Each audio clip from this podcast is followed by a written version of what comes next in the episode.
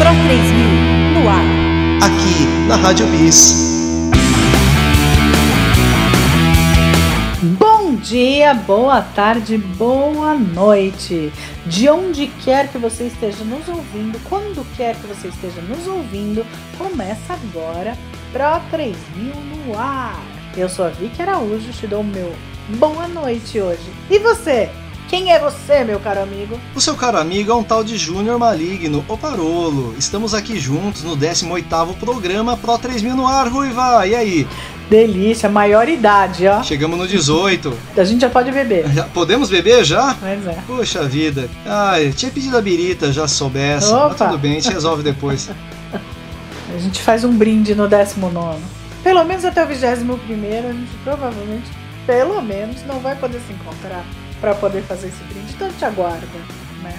Ruiva, quem é que vem hoje? E hoje tem em especial uma entrevista arrasadora. Ficou interessantíssima, tá muito legal. E é com quem? O terceiro elemento da locução do Pro 3000 no ar, um tal de Tony Coyote, que vocês já conhecem aqui. É, ele já fez uma super participação especial. Fiquei morrendo de medo. Esse cara vai pegar o meu lugar. o Pro 3000 no ar é que nem coração de mãe. Sempre cabe mais um. Então, tínhamos dois locutores, tem um terceiro, ficamos três. Vai ser legal o dia que tivermos os três na bancada. Não vejo a hora, viu, Ruiva? Só chamar. Vamos lá. Mas por enquanto, vocês vão ver só, o papo ficou interessantíssimo, tá bem legal. Escuta só. Vamos nessa então? Chamar o Tony? Por favor. Bora lá. Kiss e Fiz.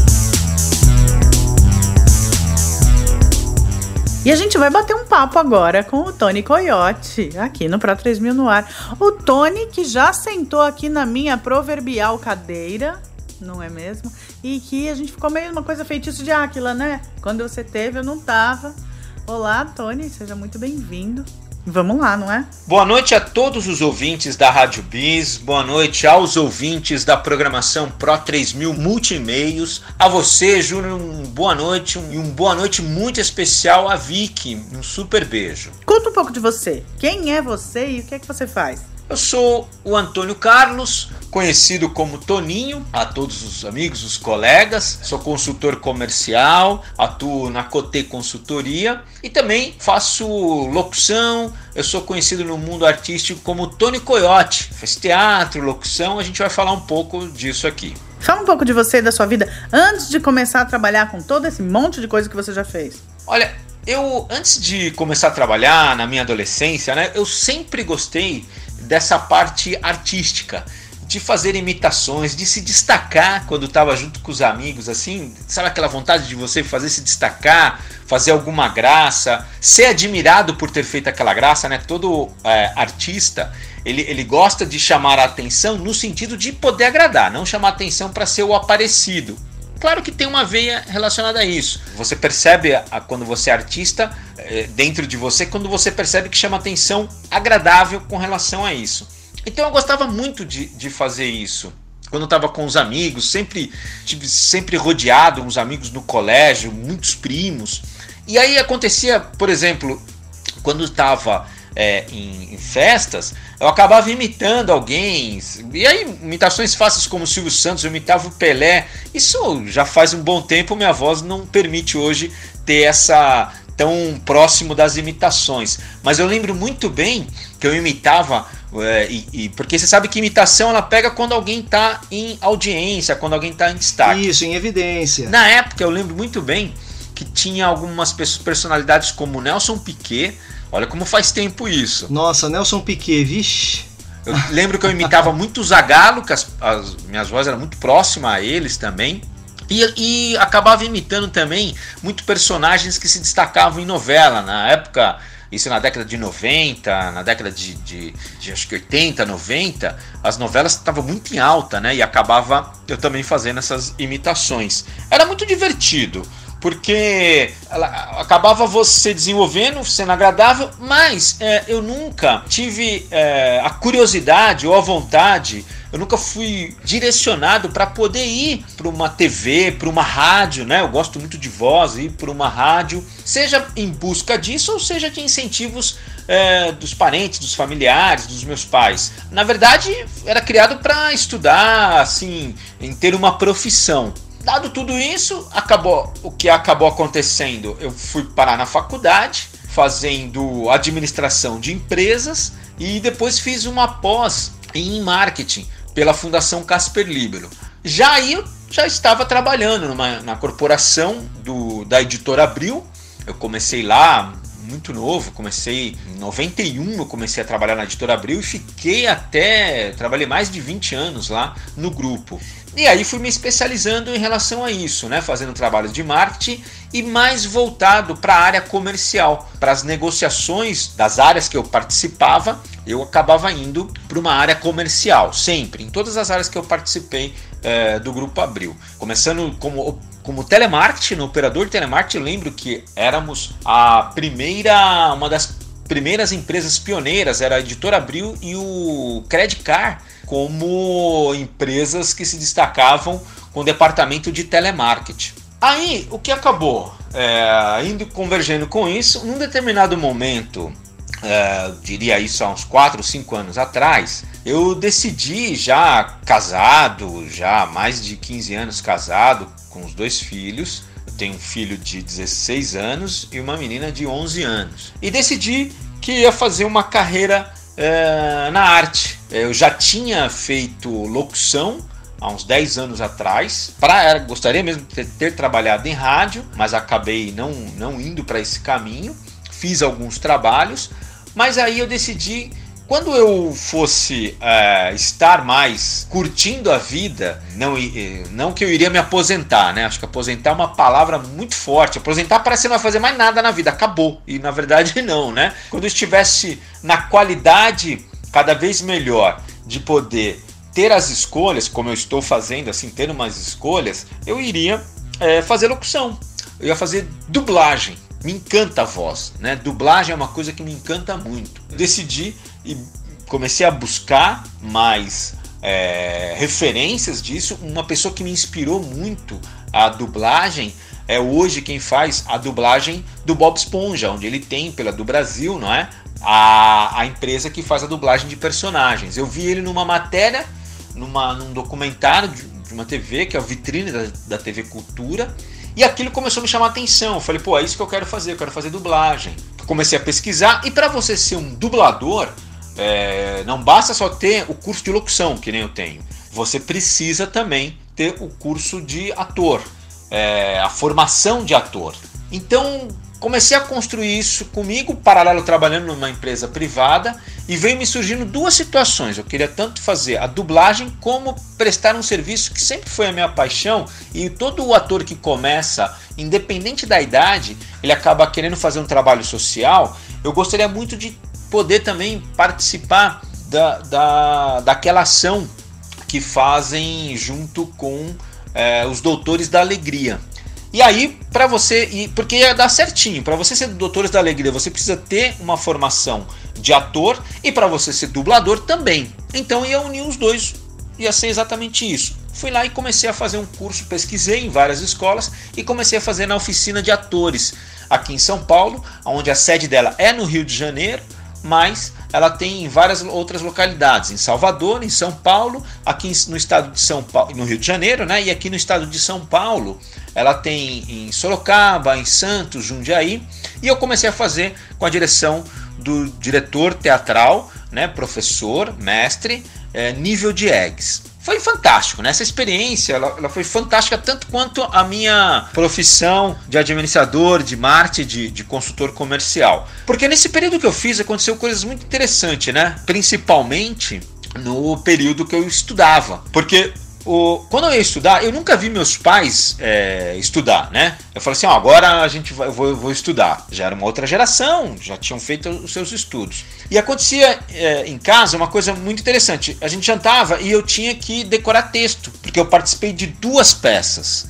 Eu fiz, estive em cartaz na peça de William A primeira peça que eu fiz foi de William Shakespeare, que foi A Tempestade. A Tempestade foi a última peça escrita por Shakespeare né? Já antes, logo que ele fez a, a, terminou a Tempestade, foi essa última peça, dali um período ele veio a falecer. E aí eu tive o grande prazer, o grande desafio de fazer a peça A Tempestade. É, nessa peça eu fui a, a, como ator eu fui, eu tinha um nome Antônio. O Antônio na peça ele era um duque de Milão, aonde ele era um vilão e queria pegar, evidentemente, o que é um vilão faz, sendo duque, pegar a coroa do rei, matar o rei. Isso foi muito interessante na peça porque eu sou um cara da comédia, muito a minha veia. E o diretor, o nível de Eds, colocou para eu fazer mesmo a peça como vilão, porque esse é o grande, esse é o grande aprendizado, né?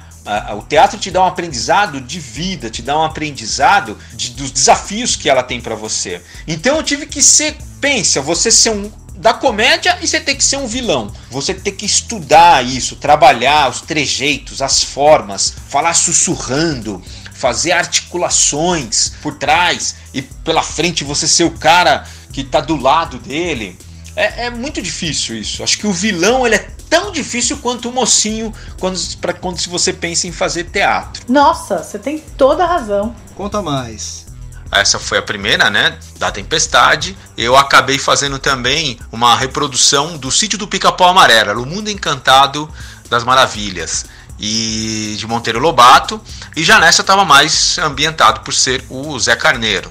Então eu representei o Zé Carneiro e aí eu tinha uma liberdade de fazer algumas graças, algumas comédias, arriscar mais e foi ótimo fazer o Zé Carneiro também representado e ficamos em cartaz no Teatro Maria della Costa. Você sabe que eu caí nessa mesma situação, né? Um pro, os professores me colocavam sempre para fazer Shakespeare, para fazer Nelson Rodrigues, para fazer tudo que era dramático. Eu tive um professor, inclusive, que dizia para mim que ele achava que eu nunca ia fazer comédia. Saindo da escola de teatro, eu nunca mais fiz um drama. Nunca mais falei sério na minha vida. Cara, Sítio do Pica-Pau Amarelo é, é, incrível, é demais para mim. História. Seja livro, TV, teatro, história em quadrinhos. Nossa, eu era fascinado pelos gibis. É, inclusive, algumas coisas sobre criação de histórias em quadrinhos do, do Sítio do Pica-Pau Amarelo, eu soube pelo Urtz, pelo Rodrigo Ortega, baixista da Gamesh, artista gráfico, trabalha na Gibiosfera, que são parceiros nossos, trabalham com muitos cartunistas lá e muitas histórias do pessoal que criava histórias de Sítio do Pica-Pau Amarelo nos anos 70.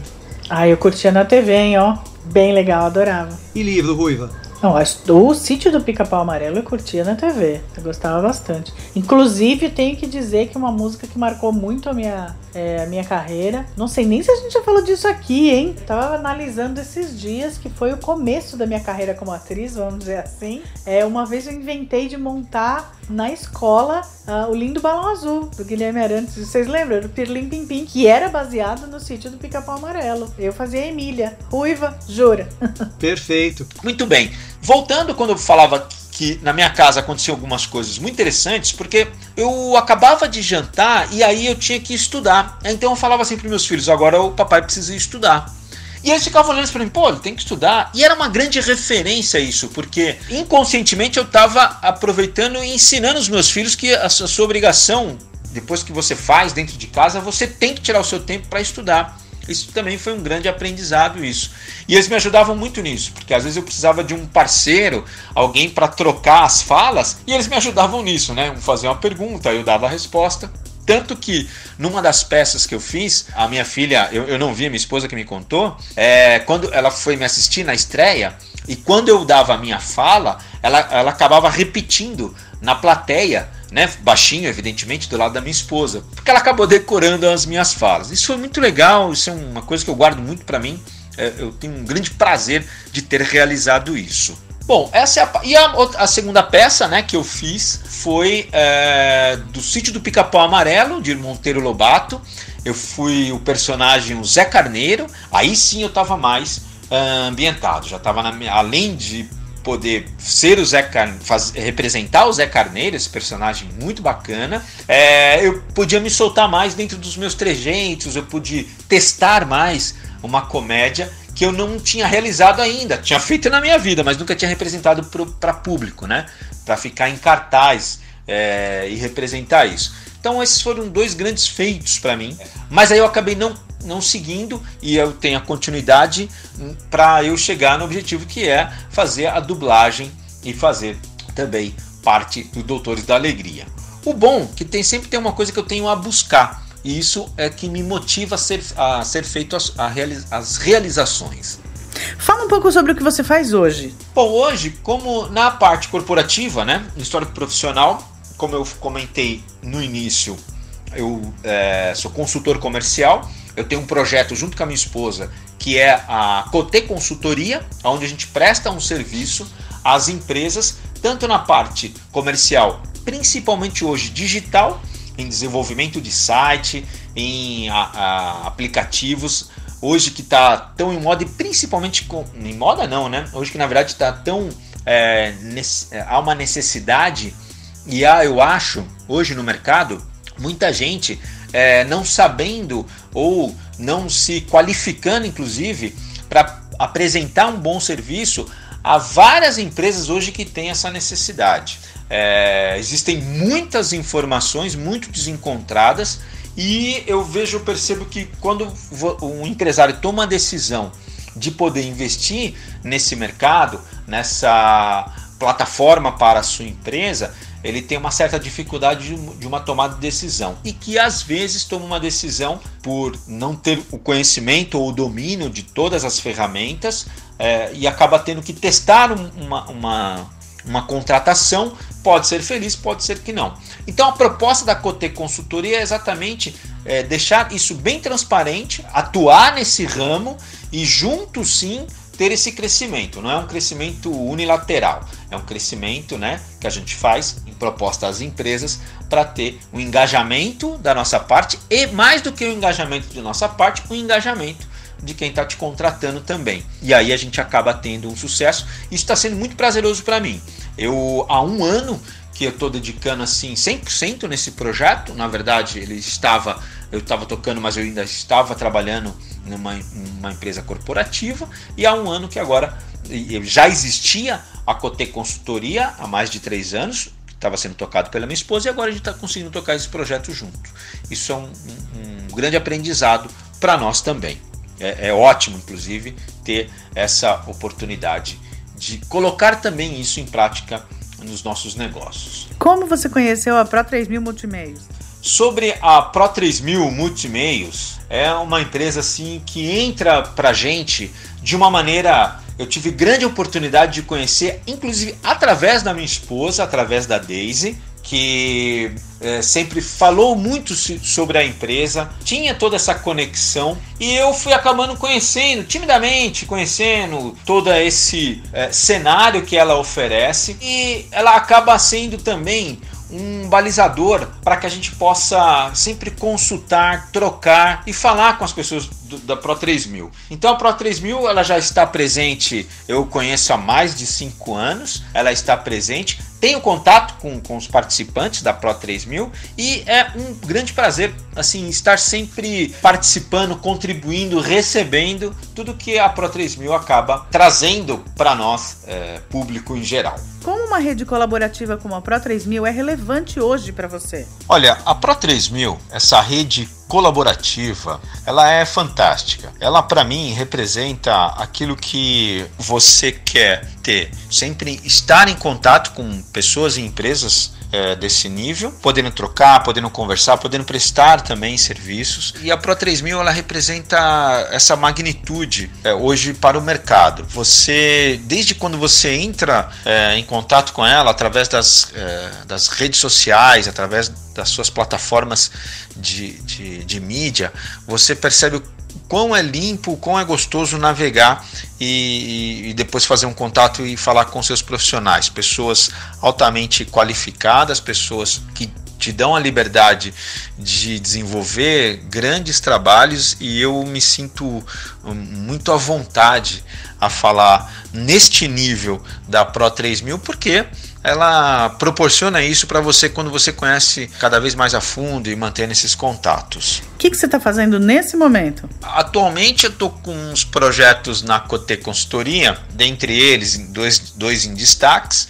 que é um que eu estou prestando. A gente está com um projeto de uma empresa de outro estado. Assim, esse ano percorremos bastante, desde o início do ano percorremos bastante com esse projeto e, e temos assim um longo caminho a percorrer já para o ano que vem. E também estamos com alguns projetos que já era pauta desde o início da Cote Consultoria e agora neste momento deu a oportunidade da gente poder colocar em prática já há seis meses com um projeto extremamente audacioso e, e, e ótimo é, sendo implantado principalmente aqui na cidade de São Paulo. Pois é, Muita gente acha que Tony e Daisy se conheceram na Abril. A história é um pouquinho diferente. Explica aí, Tony. Você sabe que as pessoas acham que eu uh, conheci a Daisy na editora Abril e quando na verdade não. Eu entrei primeiro na editora Abril e dali alguns meses eu acabei levando o currículo da Daisy e da irmã dela, Patrícia, minha cunhada. E eu lembro muito que quando eu levei os currículos lá no RH, eu me recordo muito isso. Eu falei assim: ó, oh, esse aqui é o currículo da minha namorada, esse da minha cunhada. Então, por favor, né, me chame a cunhada, não vai me chamar a minha namorada. E a menina do RH, Regina, lembra até hoje. Ela falou: "Ah, tá bom, pode deixar". Passou um tempo, a Daisy, né, minha esposa, na época minha namorada, falou: "Olha, o pessoal da Editora Abril me ligou para trabalhar aqui como operadora de telemarketing". E eu falei: "Ah, que legal, né?". E não chamaram a irmã dela. E isso foi durante foi, fez os testes, ficou 20 anos lá. Nós nunca trabalhamos no mesmo departamento. Ficamos bastante anos trabalhando na no grupo. Eu fui para outras áreas, fui, além da editora Abril, passei a trabalhar na Dinap, que é uma empresa do grupo, mas nunca chegamos a trabalhar no mesmo departamento, nunca tivemos a mesma chefia. E acho que isso que era uma coisa interessante, porque além de nós não, nunca termos a mesma chefia, também nunca eh, cada um tinha o seu grupo. E era legal porque a gente multiplicava a quantidade de pessoas que você conhece dentro da empresa. Uma empresa que na época, quando a gente entrou, ela estava num auge excelente, tinha 9 mil funcionários, então ela tinha os amigos do departamento e da área dela e eu tinha dos meus. A gente acabava trocando, a gente almoçava separado, cada um com seus amigos, com seus departamentos, mas quando é, ocorria algum evento, aniversário de alguém, do, do, departamento dela, que fosse em algum barzinho, em algum lugar, alguma casa, a gente ia e aí acabava conhecendo. E o inverso também. Então era legal porque a gente multiplicou a quantidade de amigos dentro da organização, dentro da mesma organização. E esse convite relâmpago do Maligno para fazer a colocução aqui do programa. Como é que foi isso para você? Olha, foi um, uma loucura receber esse convite de fazer uma colocução. Primeiro pela responsabilidade de estar tá representando a Vic, ela com seus seguidores e seus fãs. E segundo que já fazia um tempo também que eu ah, não estava praticando a locução. Então, com a ajuda desse espetacular Júnior, ele me ajudou a reaquecer, a reviver algumas coisas e, de novo, um tremendo prazer. É, o legal que o programa foi ao ar, havia toda aquela expectativa né, de a gente ouvir. Avisei os amigos, os colegas do, do condomínio, os colegas do futebol, os colegas do trabalho e, e tava aquela expectativa, aquela audiência para chegar ao programa e todo mundo mandando, pô, que legal, tô ouvindo, que bom. E vamos lá, né? É muito a minha praia, muito a nossa praia, os anos 80, os anos 90. Eu estava vendo essa semana uma entrevista do Frejá, um programa, no programa que eu gosto muito do Provoca, hoje feito pelo Marcelo Taz. E ele estava falando exatamente isso, que os anos 80 foi aquilo que a juventude mais quis é, representar as falas que eram difíceis de serem ditas. E através da arte, da música principalmente, foi representada. Tantos que bandas como até hoje, é, Barão Vermelho, Paralamas do Sucesso, mantém essa vitalidade e cantores também, né, como Lulu Santos, é, são assim artistas que até hoje é, a música deles representam muito as suas letras, as suas é, histórias então foi um prazer muito grande participar desse programa e apresentar as bandas Gamesh, toda essa história que tem, principalmente do Paroli, que é um cara espetacular. Foi muito bom. Estou muito, muito feliz por ter participado. Tony, o papo tá incrível, mas a gente vai ter que parar um pouquinho para a palavra dos nossos patrocinadores. Uma pausazinha rápida, a gente volta já já com o Pro 3000 no ar aqui na Rádio Bis. Pro 3000 no ar. Baixe o app da Rádio Pis na Play Store. É isso aí, caros ouvintes. Estamos aqui de novo, de volta no Pro 3000 no ar. Eu, Vic e Tony Coyote, locutor, amigo, parceiro, colaborador da Pro 3000 Multimeios. Tony, conta um pouco pra gente das suas referências profissionais, culturais, pessoais. Fala um pouco dos seus gostos musicais. Também filmes, leitura, teatro. Do que, é que você gosta? Olha, com música, eu sou muito eclético. Eu gosto tanto de uma boa música é, clássica, como um soul, um rap. É, depende muito daquele momento, mas eu, eu, eu gosto de ser muito eclético. Tem uma banda que eu gosto muito que ela o funk como legusta. Eu acho que ela representa exatamente o que, que eu gosto de música. É um soul muito bem tocado. Eu, eu lembro que na época tinha um, um, festival que chamava Free Jazz Festival aqui no Brasil e era muito bacana e eu fiz questão de poder ir assistir é, essa banda que apresentar o funk como legusta. Mas desde o nacional ao, ao rock pop, é, bandas assim, esses dias mesmo eu estava comentando, eu estava vendo um especial de alguns cantores é, e teve um, e tem um cantor que eu, tem vários cantores ingleses que eu gosto muito, muito pop, como Elton John, George Michael, Rod Stewart. E eu estava comentando é, esses dias até com a minha esposa que é, você não vê alguns cantores se destacando tanto que ficam há muito tempo em sucesso, os imortais, né, que a gente pode dizer. É, saiu, parece agora, no, eu estava vendo uma matéria essa semana que saíram os 500 discos da história da Billboard e o primeiro deles é, é, é, de um cantor assim, o Marvin Gaye, Let's Get It On, que ficou assim até hoje. A gente tá é, escuta essa música e gosta. Então eu tenho muito é, geral meu gosto musical. Já na parte de teatro, adoro, né? Eu, principalmente as peças que não são é, tão divulgadas. Eu brinco e falo que não são tão globais. Você pega hoje é, vários sites que você tem a possibilidade de poder ver peças excelentes com preço totalmente acessível. A gente está numa cidade como São Paulo que te proporciona isso e eu tenho contatos com muitos colegas, amigos de outros estados, de outras cidades, e você vê o que, o que tem nas capitais, em outras capitais tem é, os teatros, tem essa parte cultural, mas proporcionalmente relacionado a São Paulo é muito grande aqui em São Paulo. Então eu adoro, adoro muito em teatro, seja ele musical, seja ele representando uma peça para a gente poder assistir. É, eu assisto, eu tenho acompanhado, tem um programa que está passando na cultura todo sábado, que é Talentos, que é sensacional, que mostra os atores musicais, então que vão ser os futuros atores musicais. É, é o famoso que, que hoje representa para essa classe espetacular, né? Eu fui em vários musicais aqui, que o Brasil entrou nessa linha já há uns 10 anos, Les Miserables, O Fantasma da Ópera, A Bela e a Fera, e vieram representando da Broadway. Então, são coisas assim, eu tive a oportunidade de ver, então eu, eu adoro esse tipo de, de teatro. Eu acho que a arte ela representa muito pra gente, pois ela te dá essa possibilidade de expressar, de conhecer e, e, e ser presencial. Então eu, como eu falo, eu, eu sou muito fã da arte. E de qualquer artista, eu, eu desde com, com os meus filhos, de qualquer tipo de arte, né? Eu ensino até os meus filhos.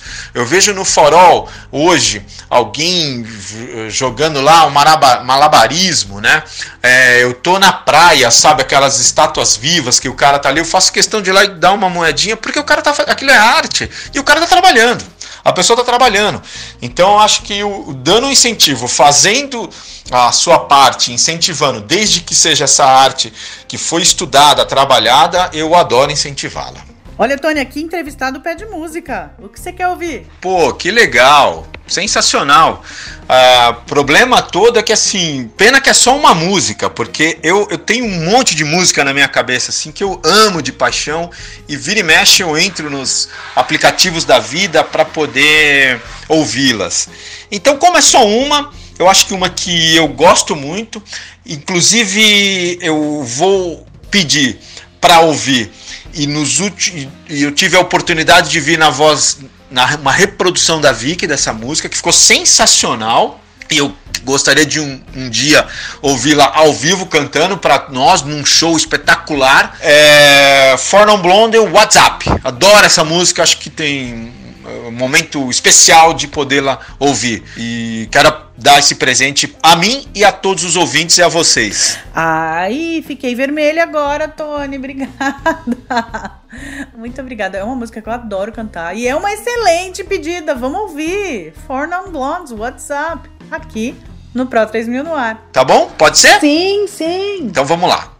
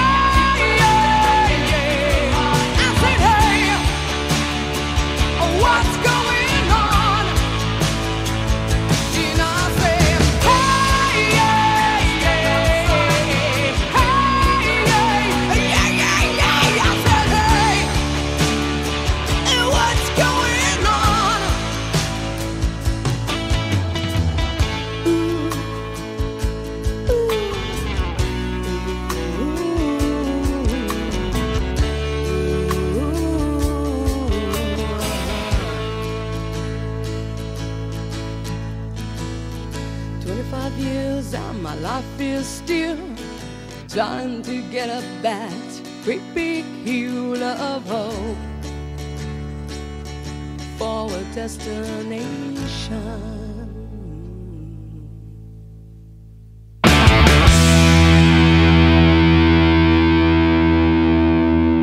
Você fez algum estudo ou curso específico de locução? O meu curso de locução eu fiz na instituição Rádio Oficina, que é o proprietário Ciro César, que já um cara das antigas, que fez vários programas na antiga Rádio Cidade, Love Songs, e foi espetacular. Já tem um bom ano, mas lá eu tive a oportunidade de testar, fazer vários trabalhos na Rádio Transamérica, entrevistar personalidades, Rádio Oficina? Olha só, sabe que eu co-apresentei um programa lá, né? O saudosíssimo Papo Show, lá na Rádio Show. Nossa, que legal. Várias coincidências estão aparecendo aqui, hein? É, eu lembro muito bem, a gente fez uma vez um programa que era a limpeza da Guarapiranga. E aí a gente ia pra lá junto com a Rádio Transamérica e dava um link ao vivo, porque a, a, a Rádio Oficina ela tinha algumas parcerias com a Jovem Pan, com a Transamérica. É, e aí a gente ia lá, fazia aquele evento, era um sábado, era um evento da prefeitura para poder limpar a represa de Guarapiranga e a gente dava uns links ao vivo, né? Sabe, estamos aqui falando diretamente da represa Guarapiranga, olha só, hoje é o dia é um espetáculo. E aí a gente pegava e, entrava ao vivo na Rádio Transamérica. É, então, assim, eu tive um, um grande prazer trabalhar com vários profissionais, montamos um grupo de rádio, fizemos uma rádio em shopping, tinha um shopping, é, tinha não, tem, né? Um shopping na Vila Mariana, que a gente criou lá o- a programação do shopping. Né? Só que nós estamos em- éramos em oito sócios para poder fazer a programação da rádio dentro do shopping. Claro que não deu certo, né? Porque imagine oito, cada um dando uma opinião, e assim, aí ninguém queria ir trabalhar no sábado e no domingo. Então era uma coisa, cada um queria um melhor horário, né? Mas foi uma experiência fantástica essa. Eu, eu gostei muito. Tudo na vida que você faz de experiência, ela sempre vai ser saudável e positiva em algum momento da sua vida para frente. Eu tenho uma frase que ela é ótima, que ela é assim. E essa frase ela é minha, né? Eu falo que ela é uma frase minha. É, de, de você sempre colocar assim: o passado ele é feito de uma história para você errar menos no futuro. Momento de reflexão. Já deu uma contribuição aí, tá bom? É isso aí, Tony. É verdade. Como a pandemia e essa quarentena afetaram o seu trabalho? Você sabe que a pandemia ela acabou sendo para mim eh, a continuidade daquilo que eu já vinha realizando no meu trabalho. Porque o que acontece? Eu já fazia o home office, eu, desde setembro do ano passado, eu já estava como consultor comercial, não estava mais trabalhando numa corporação com CLT e já fazendo a carreira solo, né? junto na Cote Consultoria, junto com a, com a minha esposa. Então eu acabava já fazendo home office e indo às empresas para poder levantar o projeto, pegar informações, apresentar o projeto, pôr em prática, visitar clientes e o que aconteceu é exatamente o que a gente tem ouvido. É, eu tinha que sempre que me deslocar, às vezes fazer viagens, eu atendo nível nacional, então viajava para outros estados e para marcar reuniões, para apresentar aquilo que você pode apresentar através da internet. Então, ah, de uma certa forma, ela acabou contribuindo. Para mim, seria óbvio, mesmo antes da pandemia, enviar esses dados, as informações, apresentações, falar por telefone, por Skype, seria ótimo. Mas às vezes as empresas estavam numa cultura que não estava para recepcionar isso. E aí você vê toda a cadeia sendo obrigada a, a aceitar e mais do que aceitar, a se preparar para ser dessa forma. Então, nesse sentido, do meu trabalho que eu principalmente comercial, acho que para todo toda essa categoria comercial foi fantástico porque você ganha um tempo enorme. E até te sobra mais tempo ainda para seja feita outras atividades, tanto pessoais como físicas, como você se dedicar a outras é, oportunidades que você gostaria, no meu caso, por exemplo, a própria arte, né? Dedicar ao teatro, dedicar à locução, porque quando o, o- você que mora em São Paulo, a gente que mora em São Paulo, não é? O, momento de deslocamento ele é muito desgastante, ele te consome muito. Tô contando nenhuma novidade, mas assim, é uma contestação é, sobre isso, né? Pô, é muito ruim você se deslocar de um lado para o outro. Você perde muito tempo aqui em São Paulo. Então, dessa maneira, a pandemia acabou contribuindo. Claro que dentro de casa você tem que é, se adaptar bastante, é, principalmente porque eu já fazia home office, mas os meus filhos não, que estão em fase de estudos, né?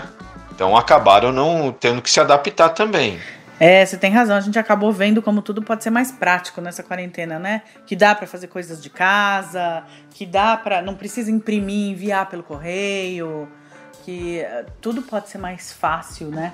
Espero que as pessoas não voltem à antiga mentalidade para a maioria das coisas, porque a gente descobriu maneira, uma maneira um pouco mais ecológica de viver, né? Talvez o trânsito não volte tão pesado. Vamos torcer. Bingo! Você tem dois filhos adolescentes, né?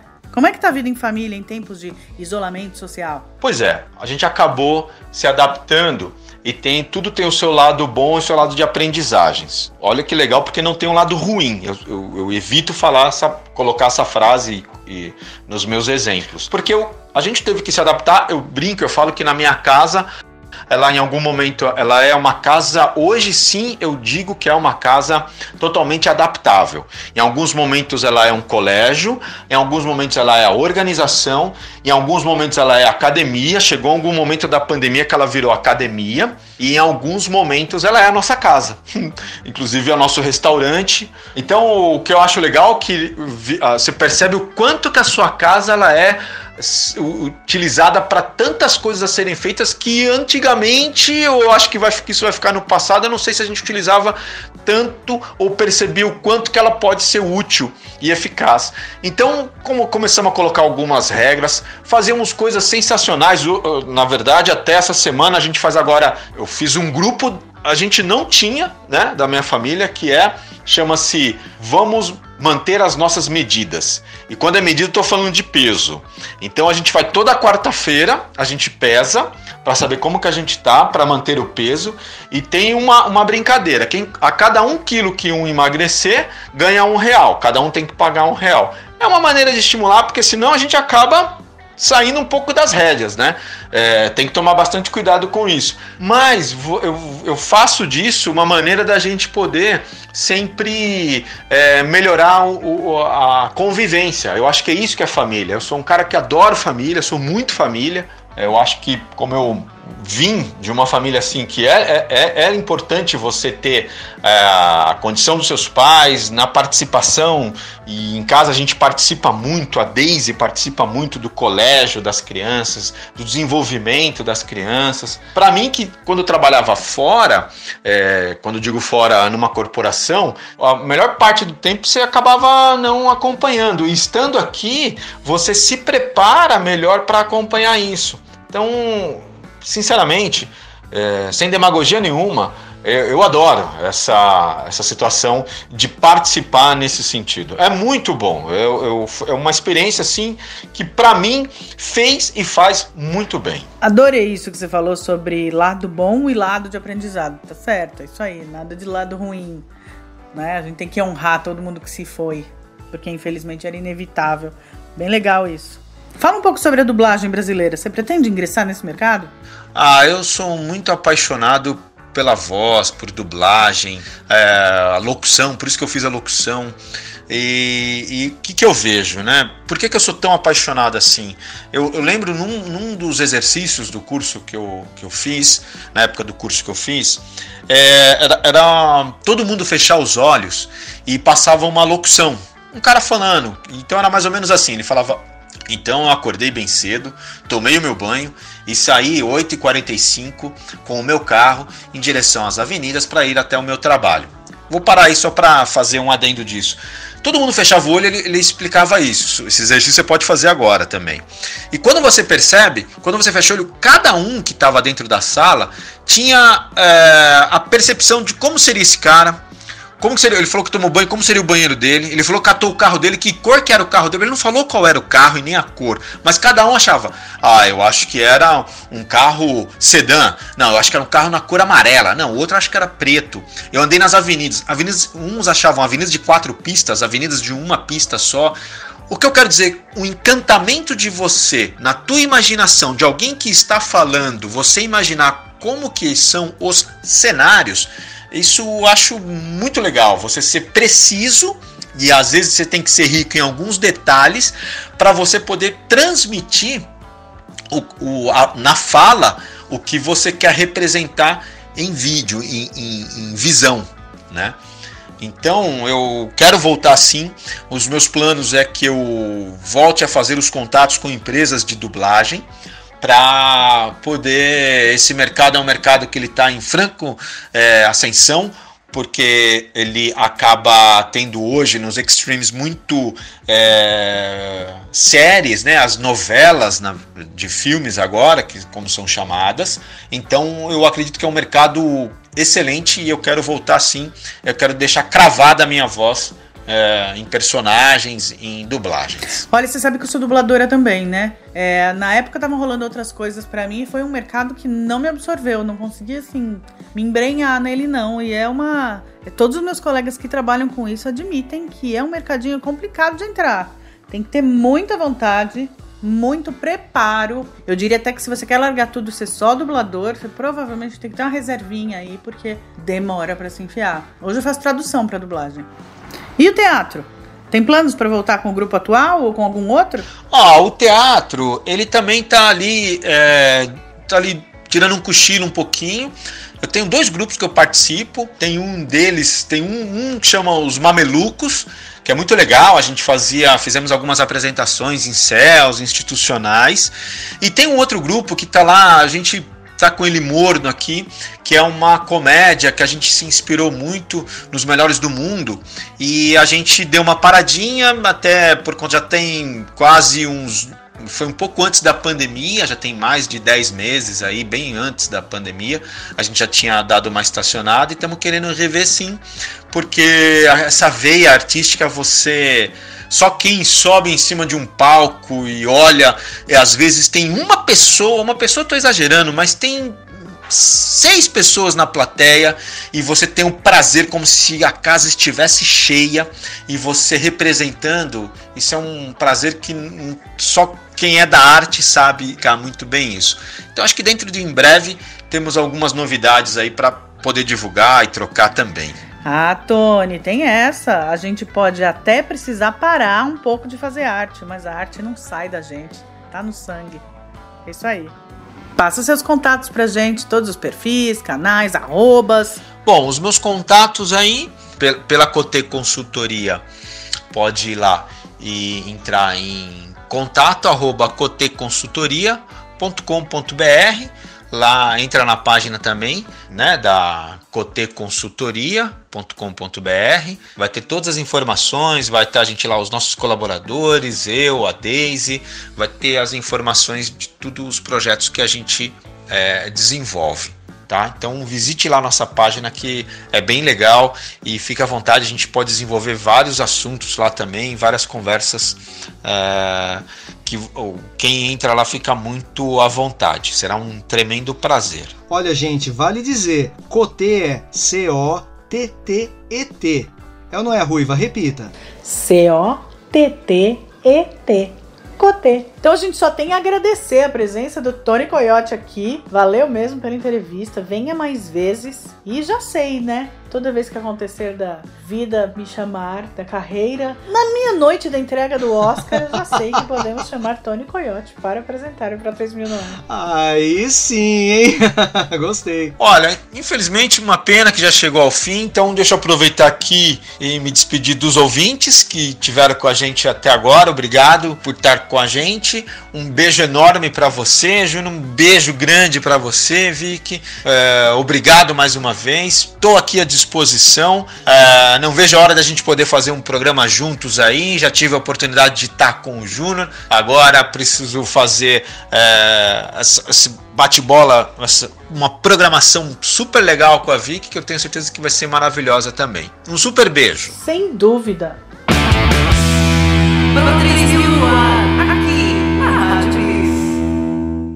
Como é que a gente se encontra, Júnior? Ruiva, pode ser por e-mail ou pelo site, que tal? Sim, você encontra a gente no site pro3000, 3000 em numeral, numeral.com.br e também pelo e-mail. Então, se você faz, tá sempre dito aqui, se você faz um som, quer mandar pra gente, a gente quer tocar sua música, conhecer o seu trabalho, manda pra gente rádio arroba pro3000 em numeral.com.br. É isso aí, Ruiva. E nossas mídias sociais, Júnior? No Instagram e no Facebook, Pro3000, numeral também como a Vicky falou, ponto, multimeios. No Twitter, Pro3000 Brasil. E no YouTube, faz a busca Pro3000 Multimeios, que a gente tá lá. Estamos também no LinkedIn agora. É a mesma coisa. Façam a busca por Pro3000 Multimeios e acessem a nossa página oficial. Sugestões de temas, dúvidas, brigas. Quer xingar a gente? Xinga, mas xinga com respeito. Se a gente deu alguma barrigada, canelada, a gente está aqui para aprender também. E a gente agradece sempre os pitacos, as considerações, as interações com o nosso público. É ou não é, Ruiva? Portanto,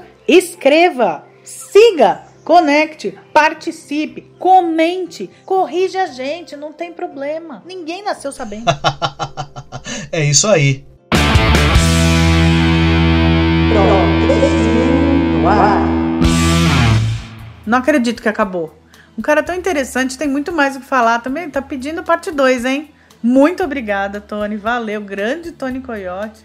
Uma super presença aqui no programa. Espero que vocês tenham curtido tanto quanto a gente. Que legal! Ruiva, foi muito bom esse papo com o Tony, hein? Incrível, o cara é muito divertido. Eu não sabia que a gente tinha tanta coisa em comum, então foi para mim foi riquíssimo. Aprendi muito com ele, achei muito legal. Uma vida é, dedicada à arte né? E com aquela, aquele toque que também faz parte da minha vida, que é nem sempre é fácil fazer só arte nesse país, né? Então a gente acaba se desenvolvendo, a gente tem pensamentos criativos na profissão e acaba enveredando para várias áreas. Normalmente quem é artista no Brasil acaba fazendo outra coisa. É o que acaba sendo, né, Ruiva? A gente sabe muito bem o que é isso, né? É, é artista e tem outra profissão junto, que acaba enriquecendo, né? Exatamente. Muita gente vê isso como fracasso e é o que dá, dá pano pra manga para um programa inteiro. Mas eu acho que a gente só pensa de maneira criativa e encontra outras formas de continuar fazendo arte. E não algo que você faz